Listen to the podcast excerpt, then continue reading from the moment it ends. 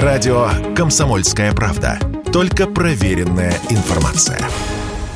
Майские праздники совсем скоро, до летних отпусков всего ничего. Многие путешественники, несмотря ни на что, отправятся за границу. В Турцию, Египет, Эмираты, Армению, Узбекистан, Шри-Ланку. Но в 2022 году зарубежные путешествия связаны с нюансами, о которых россияне раньше и не задумывались. Начнем с бюрократии, ведь если из-за бумаг откажут в регистрации или посадке, будет не просто обидно, а сложно и дорого. На другой рейс или мест не найдется, или билеты обойдутся в три дорого. При том, что на майские праздники перелет сейчас и так стоит в среднем 100-150 тысяч. Поэтому, планируя вояж, первым делом проверяем срок действия паспорта. Затем, надо ли получать визу и требуется ли сертификат о вакцинации и ПЦР-тест.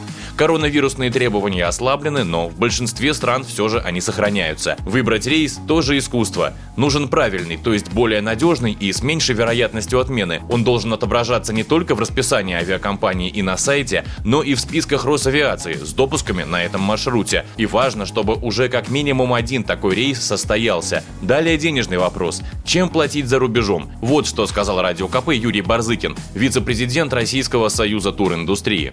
Конечно, нужно озаботиться прежде всего финансами, потому что наши карты не работают там. Карта МИР, ну, она в крайне ограниченных, и даже в Турции не везде, не всегда. То есть кэш, наличные 10 тысяч на человека, разрешено, включая ребенка. Многие используют, конечно, если раньше базовую брали стоимость, да, там за рубежом, то сейчас стараются здесь оплатить и экскурсии, и дополнительные услуги, потому что здесь в рублях вот, а там за все это придется платить в валюте. В ряде э, направлений стран существуют депозиты, то есть здесь можно в рублях внести через оператора на депозит, имея в виду, э, и там выбрать за рубежом или не выбрать, здесь тогда вернуть.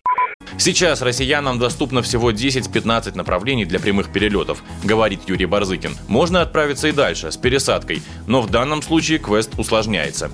Через третьи страны не рекомендуем. Я имею в виду и Европу, там, где есть визовая поддержка, разрешен въезд, но авиаперелетов нет, потому что все-таки и риски, и отношения, ну и все, что с этим связано. Хотя летают, да, через Стамбул, летают через Арабские Эмираты, летают через Сербию, летают. Дороже получается, ну и как бы непросто. То есть дополнительно надо промониторить условия, порядок, с кем, куда, и тогда уже можно, конечно, отправляться.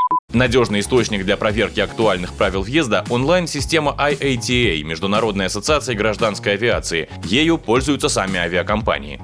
Василий Кондрашов, Радио КП.